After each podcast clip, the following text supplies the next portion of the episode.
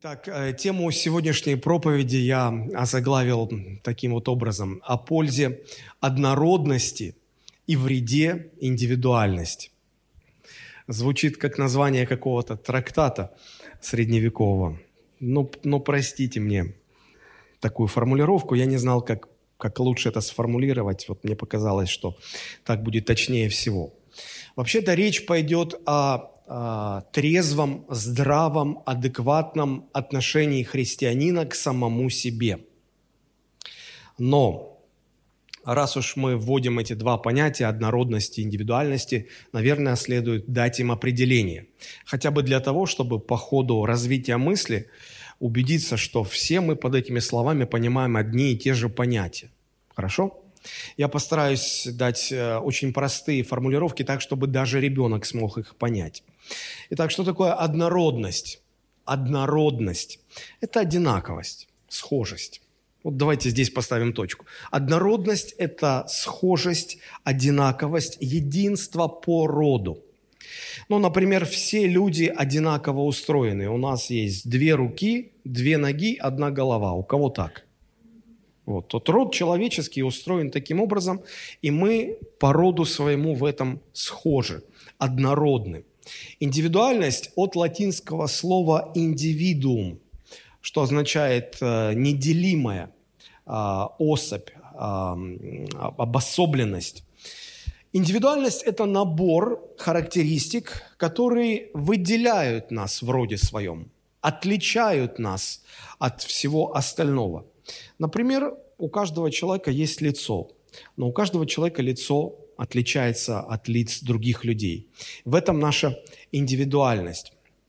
Очевидно, что э, однородность и индивидуальность э, – это слова-антонимы. Э, по сути, это противоположности. Мы собираемся говорить о пользе однородности и вреде индивидуальности. Но прежде чем мы начали, я хотел бы задать вам вопрос. Как вам кажется, что является полезным вот из этого, а что вредным? Может быть, вам индивидуальность кажется более полезной, а однородность вредной. Мы э, живем в мире, где однородность или одинаковость, схожесть ну, не ценится, считается чем-то плохим, чем-то не очень хорошим. Тогда как индивидуальность всегда в почете, всегда ценится. Ну, например, обычно женщинам хочется купить платье такое, чтобы оно не было похоже на другие. Потому что если женщина вдруг приходит э, в общество на прием в платье и видит, что другая женщина, хотя бы одна в таком же наряде, это катастрофа, это беда. Одинаковость, схожесть здесь рассматривается как что-то нехорошее, неприятное. А, другой пример. Я сейчас произнесу две фразы, а потом спрошу вас. Итак, первая фраза – стадо баранов. Вторая фраза – волк-одиночка. Вот какая из этих фраз у вас ассоциируется с чем-то отрицательным, а какая фраза ассоциируется с, с чем-то достойным уважения, с чем-то интересным, таким, заслуживающим внимания – ну, наверное, стадо баранов ассоциируется с чем-то таким негативным. Почему? Ну, потому что стадо. Вот какая-то одинаковость, обязательно, они, если одинаковые, то все тупые и так далее. А вот волк-одиночка, казалось бы, но он молодец, он индивидуальность, он один против системы, он крутой. Смотрите, что получается. Выходит, мне предстоит доказывать полезность того, что в мире считается неприятным чем-то, нехорошим. И говорить о вреде того, что в мире, наоборот, считается привлекательным. В принципе, так всегда и происходит, когда пытаешься сопоставлять ценности церкви и ценности этого мира. Они противоположны. Как один проповедник сказал, ну вот что тут поделаешь, у Бога все не как у людей а у людей все не как у Бога. И вот э, эта разница, она все-таки присутствует. Но тем не менее, давайте мы А, сейчас прочитаем наш базовый текст, основное место Писания, а, над которым мы будем размышлять. Это послание апостола Павла к римлянам, 12 глава. Мы прочитаем с 1 по 9 и потом 16 стих еще. Я сразу хочу предупредить. Римлянам 12 глава с 1 по 9, потом 16 стихи. Здесь очень много интересных мыслей. Все их мы, конечно же, не сможем сегодня разобрать. Я э, в этом наборе полезных, интересных мыслей хотел бы выделить только одну и на ней сфокусировать наше внимание. Но для начала прочитаю отрывок. Итак, «Умоляю вас, братья, милосердием Божьим, Представьте тела ваши в жертву живую, святую, благоугодную Богу для разумного служения вашего. И не сообразуйтесь с веком сим, но преобразуйтесь обновлением ума вашего, чтобы вам познавать, что есть воля Божия, благая, угодная и совершенная. По данной мне благодати – Всякому из вас говорю, не думайте о себе более, нежели должно думать, но думайте скромно, по мере веры, какую каждому Бог уделил. Ибо как в одном теле у нас много членов, но не у всех членов одно и то же дело, так мы многие составляем одно тело во Христе, а порознь один для другого члены. И как по данной нам благодати имеем различные дарования, то имеешь ли пророчество, пророчествуй по мере веры. Имеешь ли служение, пребывай в служении. Учитель ли в учении. Увещеватель ли, увещевай. Раздаватель ли, раздавай в простоте. Начальник ли, начальствуй с усердием Благотворитель ли, благотвори с радушием. Любовь да будет непритворна, отвращайтесь зла, прилепляйтесь к добру. И 16 стих. «Будьте единомысленны между собою, не высокомудрствуйте, но последуйте смиренным, не мечтайте о себе». Мое внимание в этом отрывке э, привлекли два стиха, третий и шестнадцатый, потому что и в том, и в другом говорится что-то такое о о том, каким должно быть отношение христианина к самому себе. Давайте мы их прочитаем еще раз. 3 и 16 стих в синодальном и в современном переводе для того, чтобы лучше увидеть э, оттенки э, смыслового значения. Итак, 3 стих. «По данной мне благодати всякому из вас говорю, не думайте о себе более, нежели должно думать, но думайте скромно, по мере веры, какую каждому Бог уделил. Посмотрите, а, не думайте а, о себе больше, нежели должно, но думайте о себе скромно, скромно. Вот это слово «скромно» в оригинальном тексте означает адекватно, разумно, вот как оно есть на самом деле. В современном переводе этот стих звучит так. «По праву апостольства, дарованного мне, я говорю каждому из вас, не ставьте себя выше, чем следует. Будьте скромны и судите о себе здраво по мере той веры, как, которую Бог дал каждому из вас». Теперь 16 а, стих, синодальный перевод. «Будьте единомысленны между собой, не высокомудрствуйте, но последуйте смиренным, не мечтайте о себе». В современном переводе вот эта фраза «не мечтайте о себе» звучит так «не будьте самодовольны». В подавляющем большинстве английских переводов эта фраза переведена буквально так «не будьте мудрецами в собственных глазах». Друзья, смотрите, оказывается, это большая-большая проблема, серьезная проблема. В чем она заключается? А в том, что все христиане – склонны иметь о себе завышенное мнение и недостаток здравого отношения к собственной персоне. Обратите внимание, вот в современном переводе апостол Павел, он прибегает э, к тому, чтобы подчеркнуть свой авторитет. Он буквально говорит, э, по праву апостольства, дарованного мне, он напоминает, я же апостол. И вот с позиции этого авторитета он обращается к каждому. Там написано «всякому из вас». Всякому это значит каждому подряд. Не через одного, не через три, не, не каждому десятому. Каждому, всякому из вас говорю, всякому. Значит, эта проблема касается всех. Не думайте о себе. Больше, чем нужно, больше, чем положено. А, давайте разберем а, саму суть вот этого предостережения – Итак, не думайте о себе более, нежели должно думать. Или же, э, как в современном переводе, не ставьте себя выше, чем следует. Значит, если такая э, фраза обращена в адрес каждого христианина, что это значит? Это значит, что каждый верующий, каждый изначально склонен оценивать себя больше, чем он есть на самом деле. Он склонен ставить себя выше других. Вы можете сколько угодно мне доказывать, что вы не такой, что это они, это может быть соседи мои. Но я пастор, я же духовный. Ну как? Ну мы же не первый год в церкви. Я точно нет. Но а, сколько бы вы меня не убеждали, вы меня не убедите. Мы все такие. Лучшие из учеников Христа были такими. Помните апостол Петр? Главный из 12 апостолов был таким.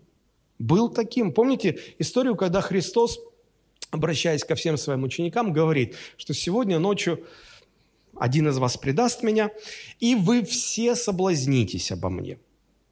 Обратите внимание, если Христос сказал, что вы все соблазнитесь, есть ли шансы, что этого не произойдет, что кто-то избежит всей участи? Нет. Ну, уже сказано все. Посмотрите, как ведет себя, как ведет себя Петр. Матфея, 26 глава, 33 стих.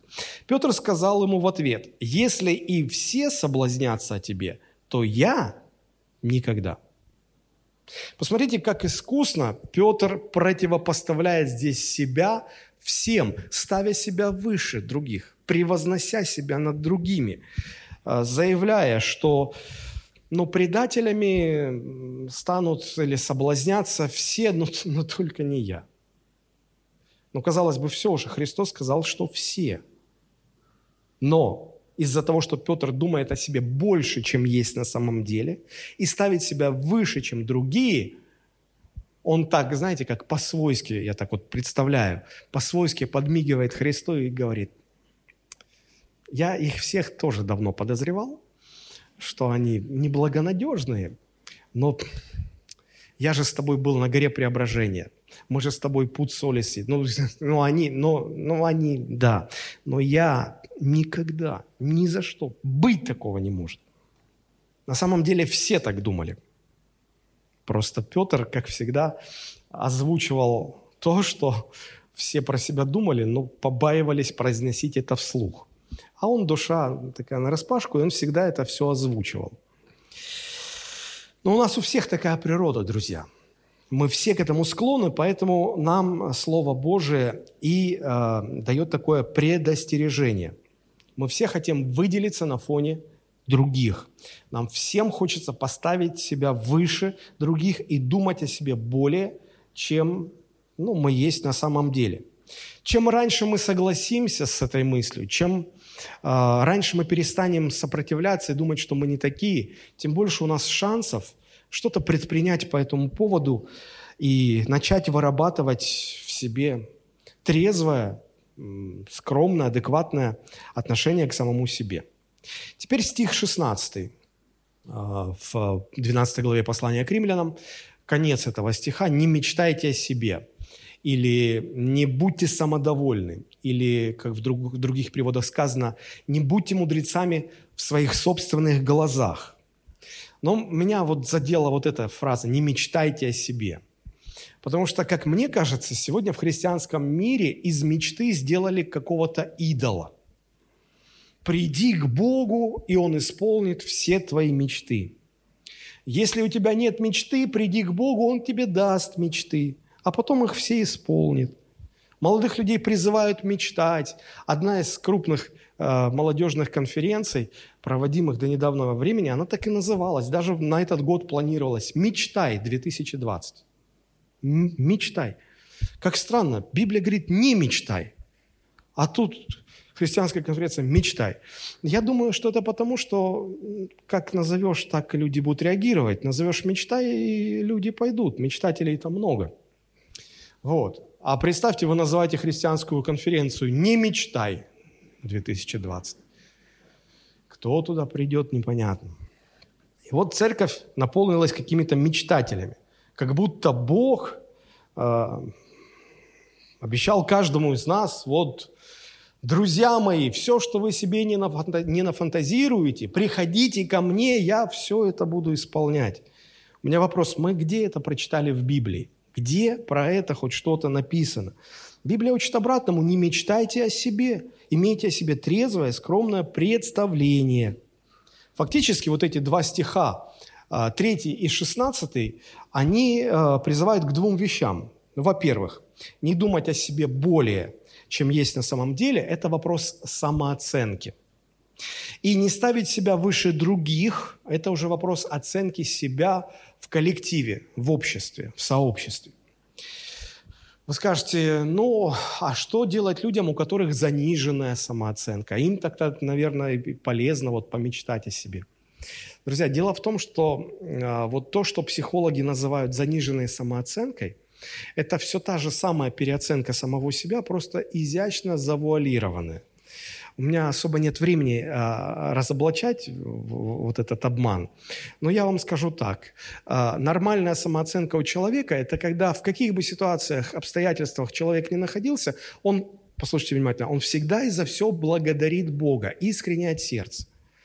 Когда этой благодарности в сердце нет, это говорит о том, что думаешь о себе неадекватно, больше, чем положено, и ставишь себя выше остальных. Дальше я хотел бы задать два вопроса.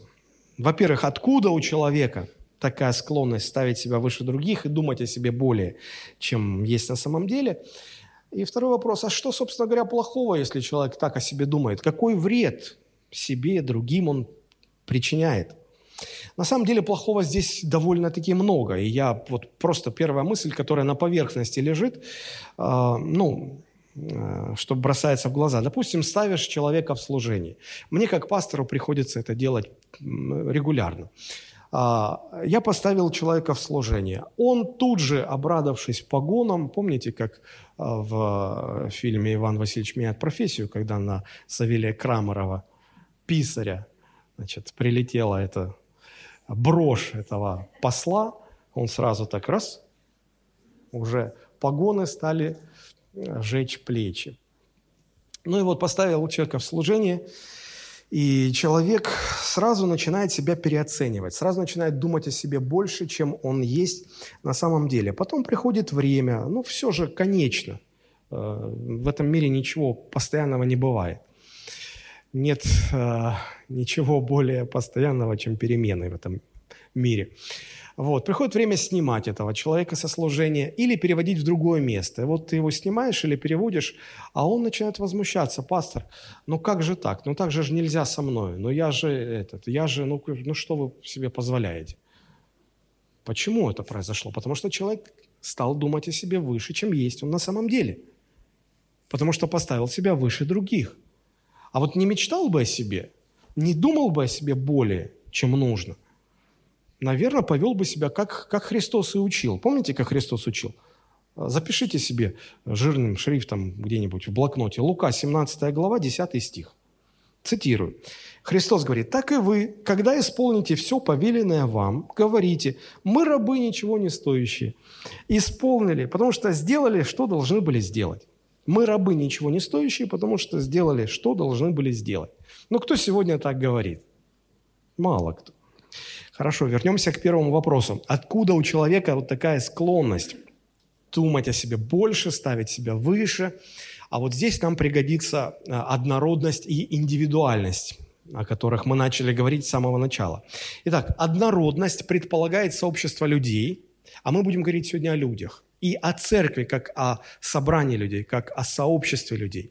Итак, однородность предполагает сообщество людей, в котором эти люди схожи между собой в каком-то определенном смысле.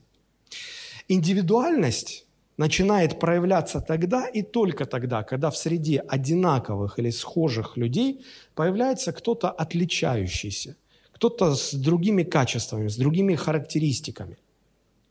Теперь я хотел бы вам задать вопрос, на который э, хочу попросить не торопиться отвечать. Просто подумайте о нем. Если говорить о церкви как о собрании людей, то это в идеале должно быть однородное сообщество, или же церковь в идеале должна э, быть собранием ярких индивидуальностей. Не торопитесь отвечать. Потому что наверняка некоторые люди подумают, что раз Христос нас призвал, омыл, поставил нас на твердое основание, нам дары всем раздал, а, призвание каждому обеспечил, сказал нам, ты особенный. Значит, наверняка, наверняка где-то здесь все-таки указание на то, что церковь – это собрание ярких индивидуальностей, звезд таких вот, лучшее, что есть в этом мире. Есть люди, которые так думают, но давайте, э, давайте будем размышлять.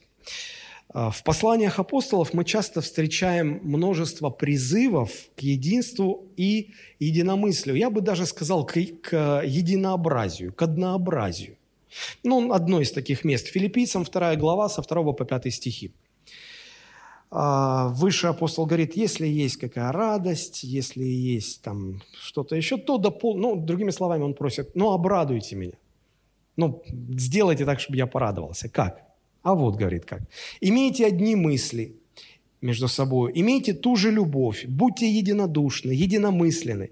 Ничего не делайте по любопрению или по тщеславию, но по смиренно-мудрию. Почитайте один другого высшим себя. Не о себе только каждый заботится, но каждый о других, ибо в вас должны быть те же чувствования, какие и во Христе Иисусе.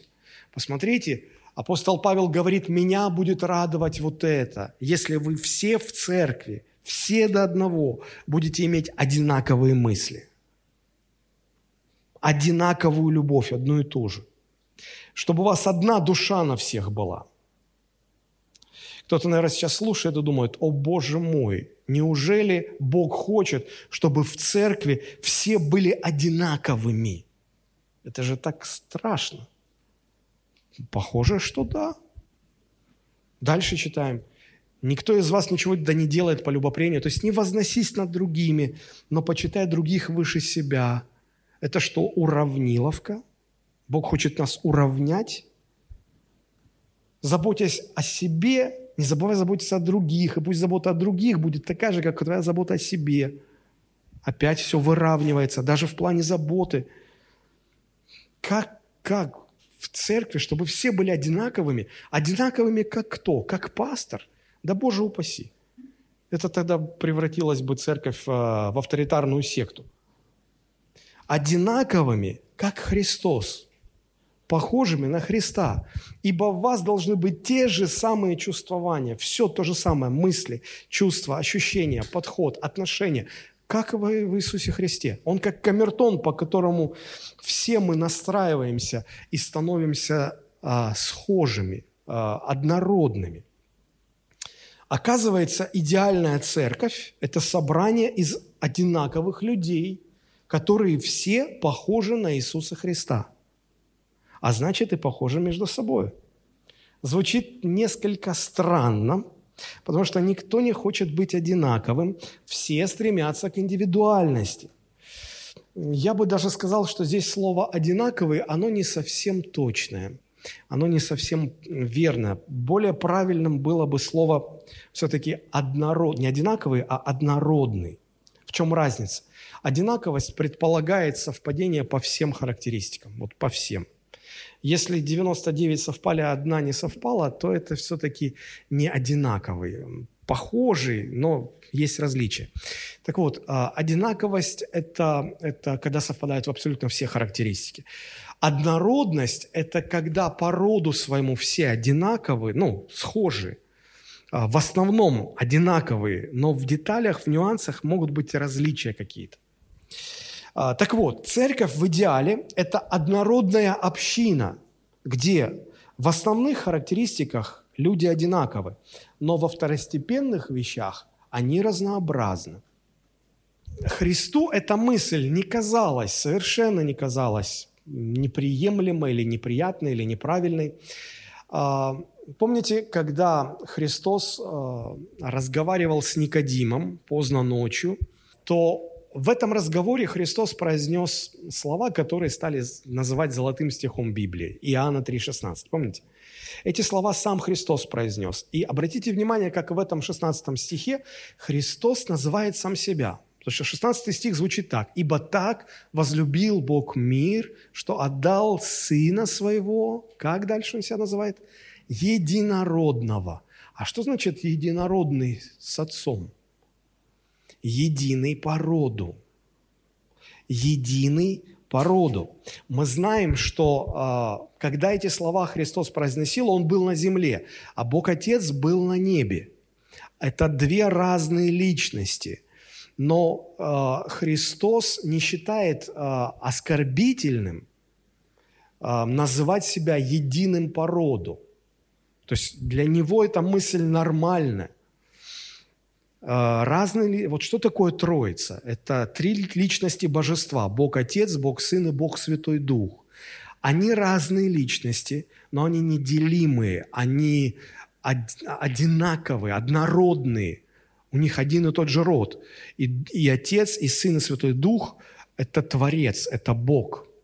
Род один. Но в нюансах они различаются. Я полагаю, что хри- члены христианской общины должны быть единородны или однородны по сути, по главным качествам, по э, характеристикам главным, но разнообразны по второстеп... во второстепенных вещах. Я верю, что церковь или а, поместная община должна быть отражением общности Троицы. А, как Отец, Сын и Святой Дух едины по роду, но имеют различия, отличаются друг от друга. Вот, но все же одно и целое. Так и в церковь в идеале. А, в ней должна быть такая же однородность. Такая же однородность. А в чем практическое а, значение и практическая польза такой однородности? Не означает ли это, что всех загонят в одно стадо, всех причешут под одну гребенку и всех подстригут под один горшок? Потому что мирской взгляд опасается именно этого. А, я попытаюсь объяснить, что на самом деле это не так.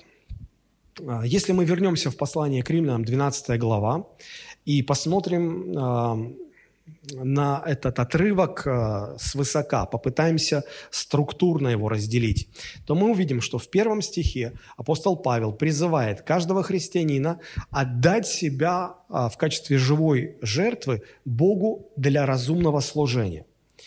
Во втором стихе э, апостол Павел убеждает нас и говорит, послушай, у этого мира и у Бога совершенно разные системы ценностей, мышления, понимания, философии, они разные. И не нужно подстраиваться под мирскую систему, но нужно подстраиваться под Божию систему. Третий стих. Здесь, смотрите, Павел говорит, не думайте о себе больше, чем вы есть на самом деле, не ставьте себя выше других. В каком-то смысле это призыв к однородности. Не выделяйтесь. По сути дела, вам, вам нужно быть однородными. Это призыв к однородности. И здесь мирскому э, взгляду это трудно принять, это трудно понять. Вот почему стихом выше апостол Павел говорит, а я вас предупреждал, что мир смотрит на это так, а Бог смотрит на это по-другому. Там совершенно противоположные взгляды. И вот для того, чтобы лучше понять эту однородность, в чем ее смысл, в чем ее польза, апостол Павел в 4 и 5 стихе сравнивает церковь Христову с телом, с физическим телом человека. Обратите внимание, после призыва к однородности идет сравнение церкви с физическим телом, чтобы обосновать пользу такой однородности. В чем суть этого сравнения? Ну, давайте э, размышлять мы ну, прочитаю еще раз, да, 4 5 стихи. «Ибо как в одном теле у нас много членов, но не у всех членов одно и то же дело, так и мы многие составляем одно тело во Христе, а порознь один для другого члены». В чем суть сравнения? А, фактически апостол Павел говорит, что тело состоит из разных органов. Каждый орган выполняет свою функцию. Функции разные, органы разные – но тело одно. Эти все разные органы находятся в одном теле, и в этом смысле все эти органы однородны. Почему? Они управляются из одного центра, из мозга. Они все имеют одну центральную нервную систему, Сквозь все эти разные органы течет одна и та же кровь. Иногда, когда какой-то орган отказывает, люди сегодня научились делать э, пересадку органов. И мы знаем, что не каждый орган подойдет. Мы знаем, что э, обычно нужно брать орган у родственника, и то не у каждого. Нужно, чтобы совпали множество характеристик, чтобы этот орган подошел. И даже когда вот так все происходит, подобрано тщательно, пересадили орган, иногда организм его не принимает, отторгает. Посмотрите, как важна однородность разных органов в физическом теле. Они разные, да. Но как важна однородность? Здесь даже не надо ничего объяснять, здесь все очевидно и понятно и так. Давайте пойдем дальше в этом сравнении. Если посмотреть глубже, то все тело состоит из множества маленьких клеток, разные клетки. Клетки, из которых состоит ноготь на нашем пальце, и клетки, из которых состоят волосы, клетки, из которых состоят глаза, сердце, кожа, э, ну и так далее. Они разные все. Они все разные. Но каждая клетка однородна в том смысле, что в ядре каждой клетки содержится одно и то же ДНК. Что такое ДНК? Это дизоксирибонуклеиновая кислота. Это такая большая молекула, которая находится в ядре каждой клетки.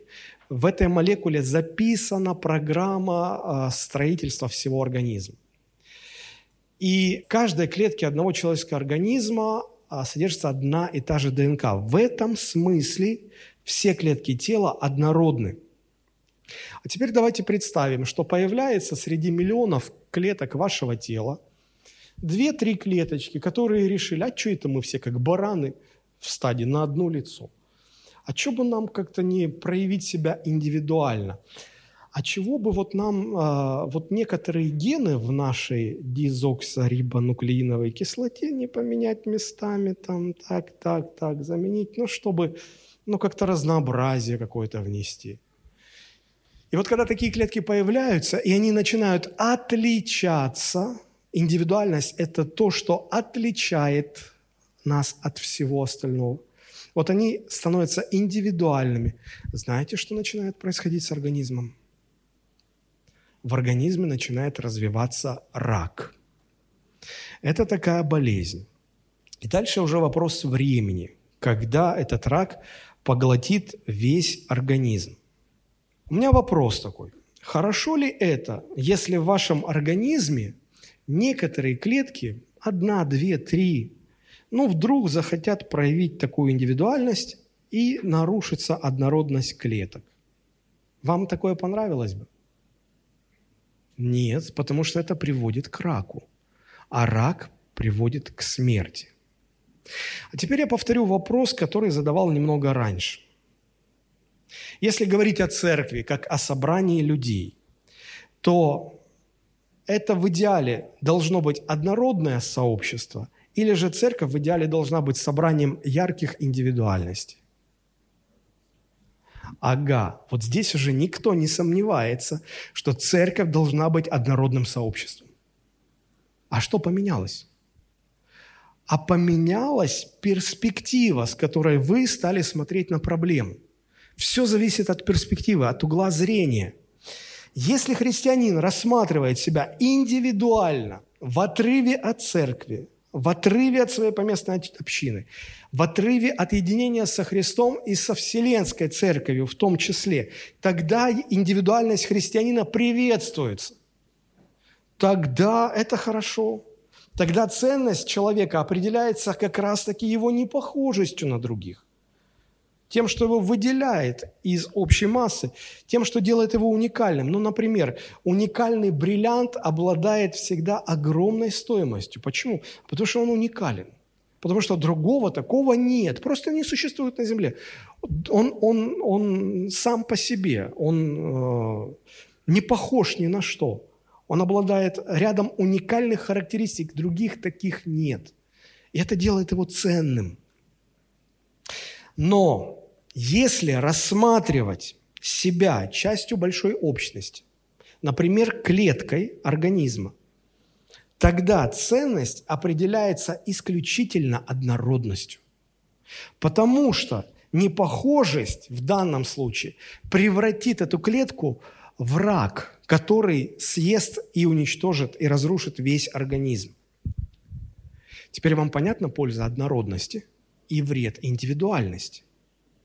Я неспроста взял этот пример, потому что фактически он присутствует в Священном Писании, он присутствует в Библии. А, если вы откроете 2 Тимофею, 2 глава с 15 по 18 стихи, мы как раз находим там это сравнение. 2 Тимофею 2, 15, 18. Павел пишет Тимофею, «Старайся представить себя Богу достойным, делателем неукоризненным, верно преподающим слово истины, а непотребного пустословия удаляйся, ибо они еще более будут преуспевать в нечестии, и слово их, как рак, будет распространяться, болезнь, рак, будет распространяться. Таковы именей и филит, которые отступили от истины, говоря, что воскресение уже было, и разрушают в некоторых веру. Смотрите, в церкви а, в которой пасторское служение нес Тимофей, были два таких брата-акробата. Одного звали Именей, другого звали Филит. Мы бы, наверное, про них ничего бы и не знали, если бы не их индивидуальный подход к богословию. Вот все верили так, а они решили, что нельзя э, буквально воспринимать истину о воскресении. А, потому что все верили, что после смерти, когда уже земля разрушится, Бог а, всех верующих воскресит в теле, в физическом теле. Это будет новое прославленное тело, подобно тому телу, в котором воскрес сам Господь Иисус Христос.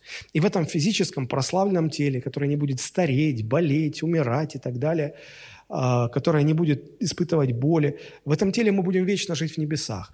Так вот, им это показалось ну, неправдоподобным. И они э, решили выделиться. И они сказали, не-не-не, мы, мы верим, что это нужно воспринимать духовно. Э, что на самом деле воскресение уже произошло в момент нашего обращения, когда мы приняли Христа в свое сердце, когда мы родились свыше. Вот мы духовно, это духовно понимать, вот мы и совоскресли со Христом. А, на самом деле э, эти, эти идеи были очень типичны для э, греческой философии того времени, потому что там было такое направление э, в греческой философии, когда все телесное считалось греховным, а все духовное считалось святым. И когда греки, придерживающиеся такой философии, слышали о физическом воскресении Христа из мертвых, они не могли понять. Для них все, что связано было с физическим телом, все было греховным, нечистым, мерзким. Поэтому они были склонны к тому, чтобы все это отрицать.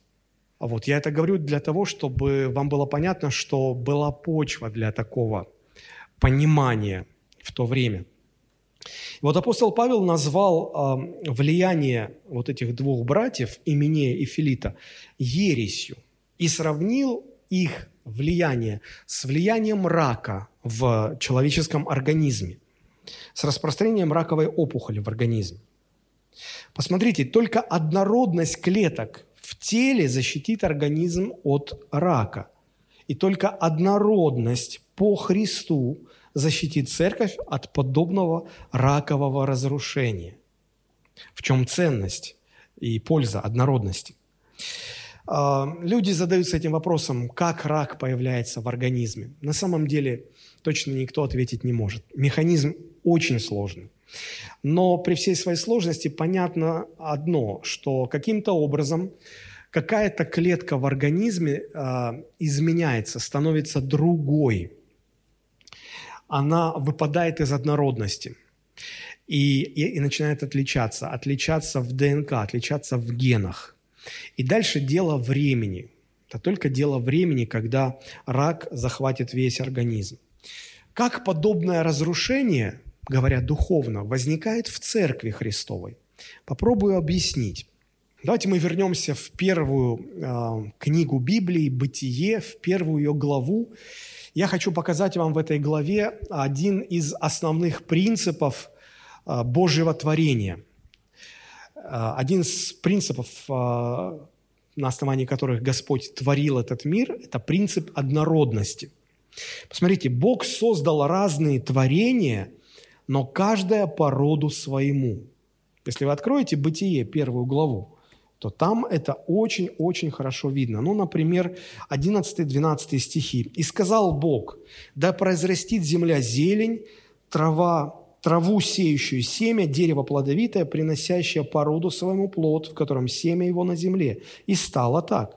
И произвела земля зелень, траву, сеющую семя, породу ее, и дерево, приносящее плод, в котором семя его, породу его. И увидел Бог, что это хорошо. Дальше 21 стих. «И сотворил Бог рыб больших и всякую душу животных присмыкающихся, которых произвела вода породу их, и всякую птицу пернатую породу ее, и увидел Бог, что это хорошо». 24 стих. «И сказал Бог, да произведет земля душу живую, породу ее, скотов и гадов, и зверей земных породу их». И стало так. 25 стих. «И создал Бог зверей земных породу их, и скот породу его, и всех гадов земных породу их. И увидел Бог, что это хорошо». Даже человек в какой-то мере создан по роду Божьему. Потому что Господь сказал, сотворим человека по образу нашему, по подобию нашему.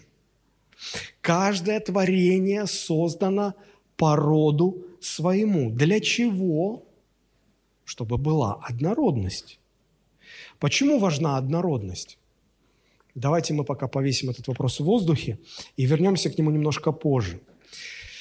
А, сотворив все творение, каждое по роду своему, Бог делает дальше очень интересную вещь. Он запрещает смешивать разные роды. Он, он, он запрещает это делать а, в отношении а, животных, в отношении людей, в отношении э, семян, которыми засеваем поле, в отношении даже одежды.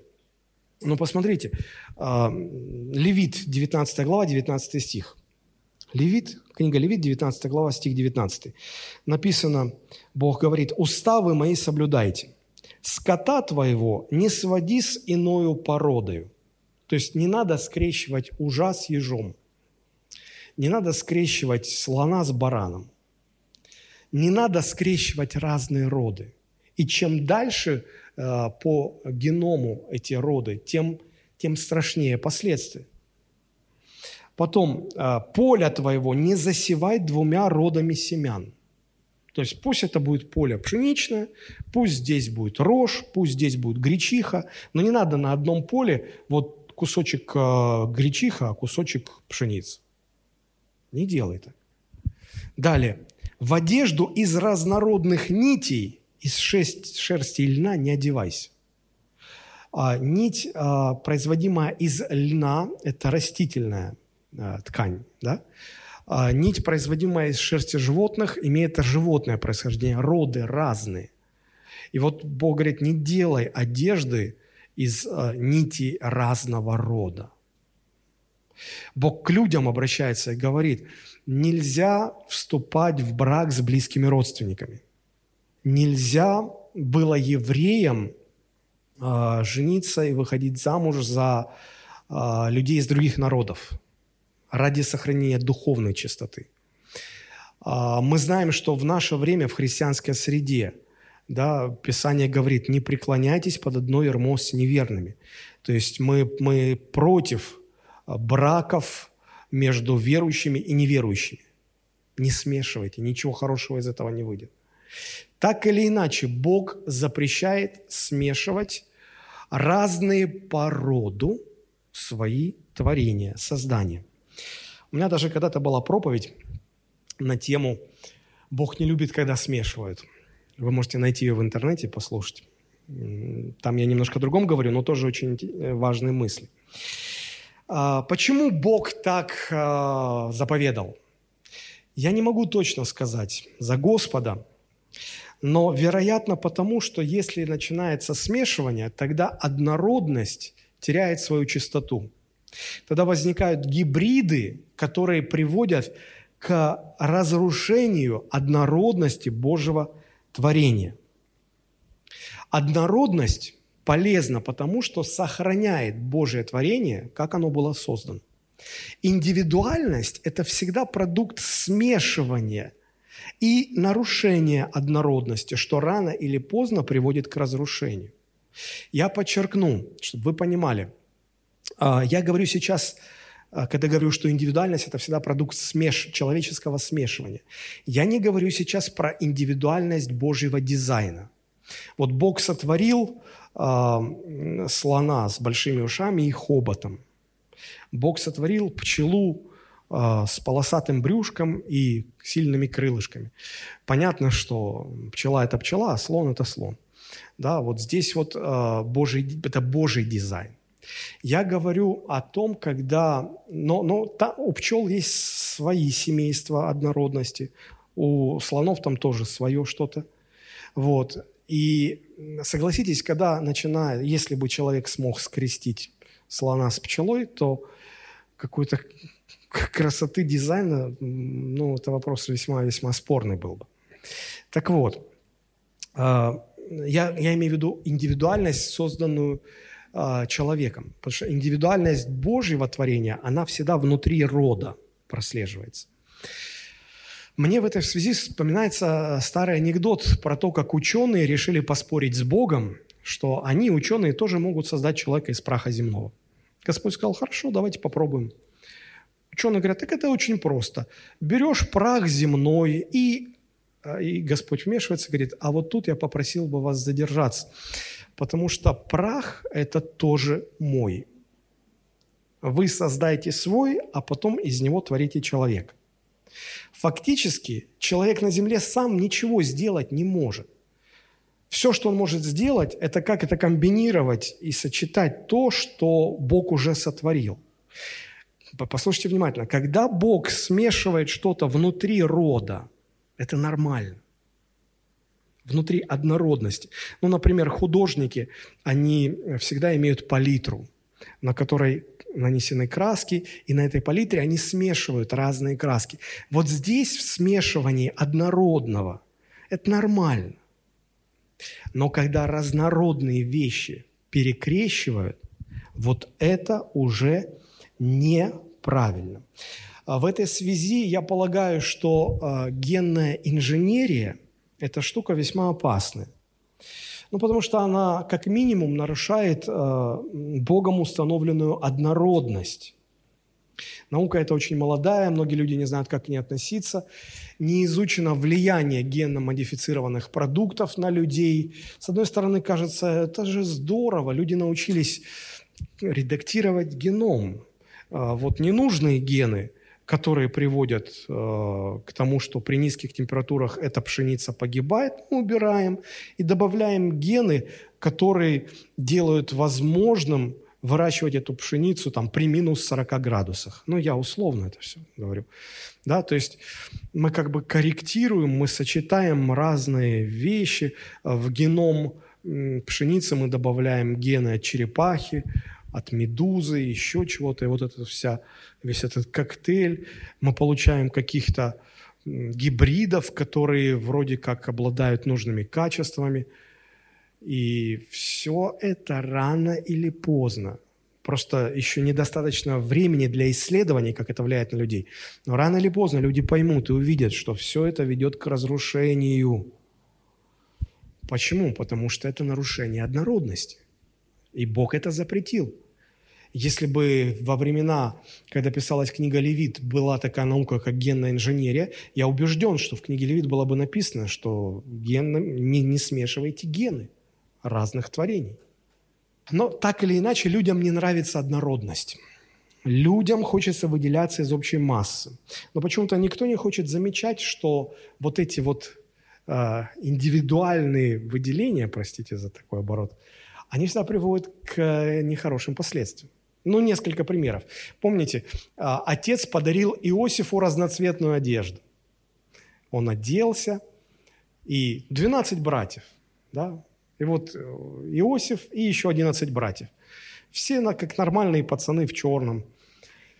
А этот в разноцветной одежде, яркая, такой, желтая, красная, оранжевая. Ты что такой попугай, хохол, ты откуда такой вы, и, и смотрите, он, он, он выделился, он индивидуальный, но а, тут же а, на него обрушивается преследование. Ты кто такой? К чему это? К чему-то хорошему привело? Ни к чему хорошему это не привело.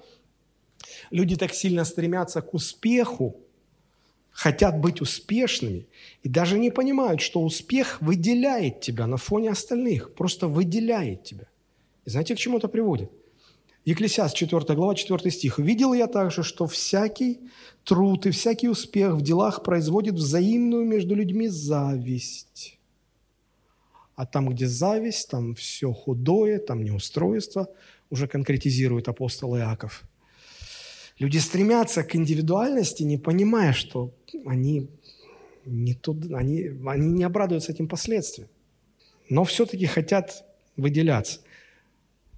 Но мы знаем, что все, кто выделяются, все, кто э, поднимают голову выше остальных, они становятся предметом всевозможных э, разговоров, пересудов, злословий и так далее.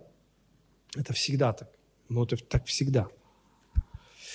А как в церкви возникает э, разрушение от э, смешивания разных однородных вещей? А, появляются люди, которых а, апостол Иуда назвал людьми, отделяющими себя от единства веры. Я в самом начале сказал, что однородность соединяет нас со всеми.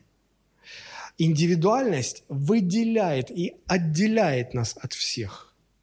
И вот здесь люди, которые отделяют себя от единства веры. Иуда, 1 глава, 19 стих – Написано, это люди, отделяющие себя от единства веры, душевные, не имеющие духа. Скорее всего, речь идет о Духе Святом. А, потому что современный перевод звучит так. Они, эти люди, причина расколов.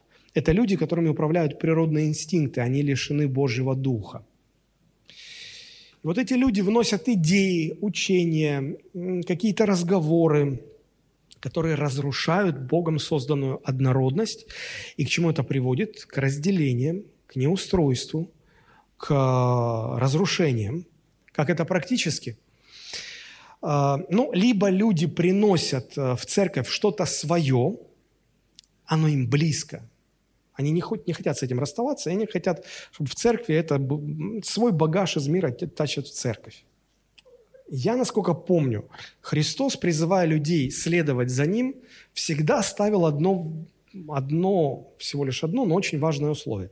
Он говорил, если ты хочешь следовать за мной, все свое оставь там, и потом следуй за мной налегке, пустым. Я дам тебе все Божье. Все свое человеческое оставляй, я дам тебе свое Божье. И тогда будешь идти следовать за мной. Это очень разумное, понятное требование, потому что я помню, когда много-много лет назад меня призвали в армию, как только я попал в армию, с меня сняли все мое и выдали армейское. Сапоги, портянки, а, форму, зубную пасту, все. То есть и сказали э, вытряхнуть еще из головы все и заполнить ее исключительно уставом воинской службы, чтобы легче было служить. Вот. Поэтому, когда Господь говорит, оставь все свое человеческое, чтобы я мог дать тебе все Божье, я в этом вижу разумность. Не тащи э, за собой в церковь багаж всего своего человеческого. Потому что иначе вот э, ты будешь смешивать, скрещивать ужас ежом. Либо люди, придя в церковь, пытаются, признавая Божье, смешивать это Божье с какими-то вкраплениями чего-то человеческого. Бог создал однородности, людям эти однородности не нравятся, им хочется смешать. Я понимаю, что сегодня уже э, модельеры, дизайнеры э, одежды зашли в определенный тупик, и, и уже для того, чтобы что-то новое делать, они начинают сочетать несочетаемое, скрещивать нескрещиваемое. Я вот в интернете увидел, продаются рубашки. Представьте себе. Вот вот левая половина черная, а правая половина белая. И сзади тоже так. Вот половина рубашки черная, половина белая. Пиджаки тоже такие делают сейчас. Вот он с одной стороны он однобортный, а с другой стороны двубортный. Что в этом красивого? Ну, я, наверное, ничего не понимаю в современном искусстве. Но я рассуждаю так. Бог создал черное, Бог создал белое. И оно не должно смешиваться. Либо черное, либо белое. Но я образно говорю. Но люди, люди, людям вот эта вот однородность, похоже, не нравится. Им хочется экспериментировать, им хочется что-то создавать такое невероятно интересно. И, и в церкви получается, что люди, люди смешивают а, что-то мирское с чем-то а, церковным или божьим. И мы сегодня же так привыкли к этому всему. Сегодня а, достаточно много церквей, в которых членами церкви являются практикующие гомосексуалисты. Я бы понял, что он в прошлом был, но вот он а, пришел ко Христу, его Господь очистил, он стал... Нет, он продолжает оставаться гомосексуалистом, и он член церкви. Но как вот ужас ежом вот скрещивать? Ну как? Как это может быть? Или же человек, являясь членом церкви, но продолжает выпивать. Это несовместимые вещи. Или, или попроще, да, а, очень много людей, которые считают себя членами церкви, но живут абсолютно мирской жизнью, абсолютно по-мирски живут, сочетают это в одном. И так и хочется сказать вот эту пресловутую фразу «ты или крестик сними, или трусы надень». Потому что э, ну, оно как-то не, не, не сочетается, оно не клеится, так нельзя делать. Хочу призвать к тому, чтобы ну, мы увидели пользу в однородности. Вот я, например, я, я не хочу быть индивидуальным и особенным.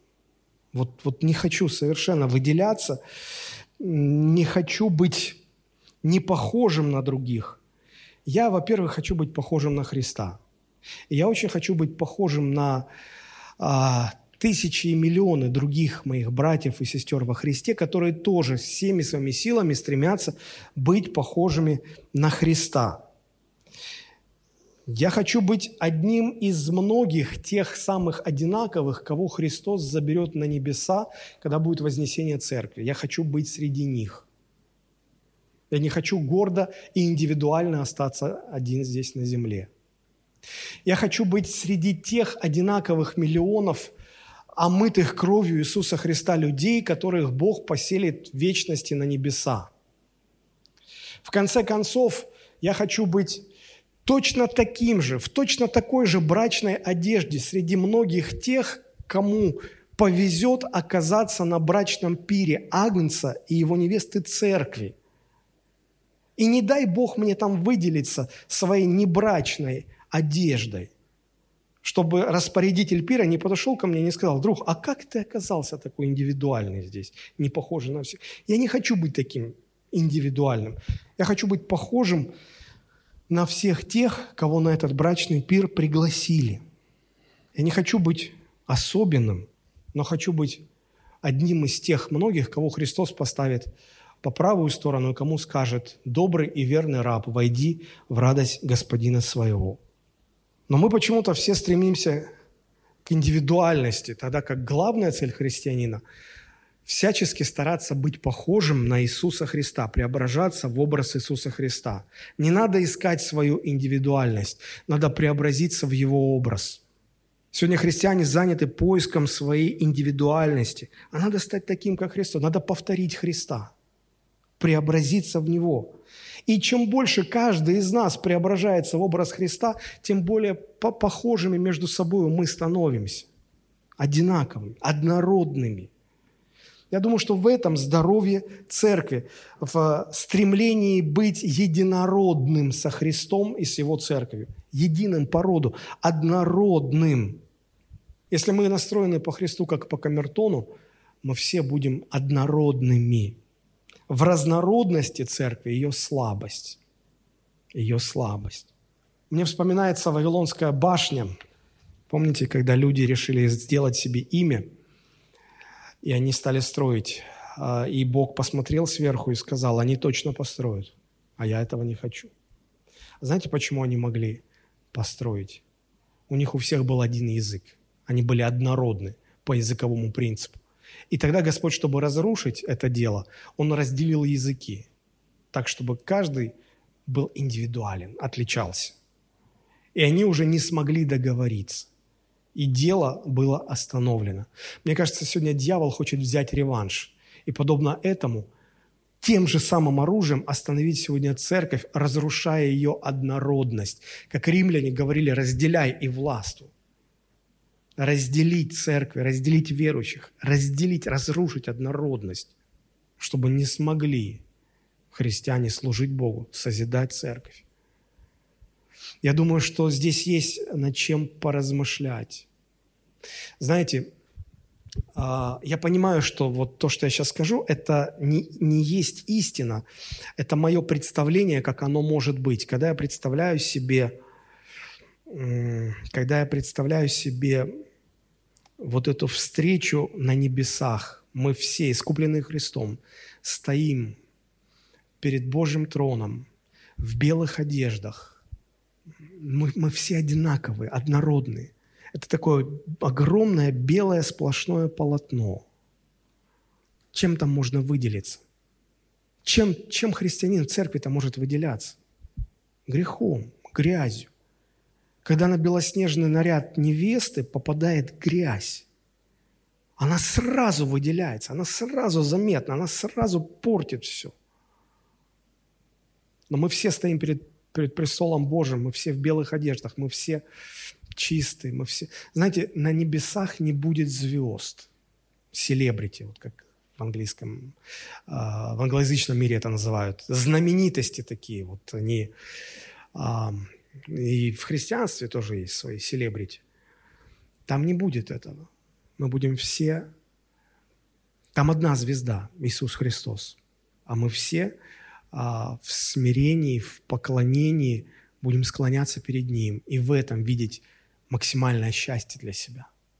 Вот я хочу быть там, в этой общности, не выделяться, не отличаться от, от, от святых Божьих, вот мне бы очень хотелось, чтобы мы хотя бы просто начали на эту тему размышлять. И, и все-таки начали а, ценить, понимать пользу однородности в церкви и вред индивидуальности. Давайте мы склоним наши головы и помолимся.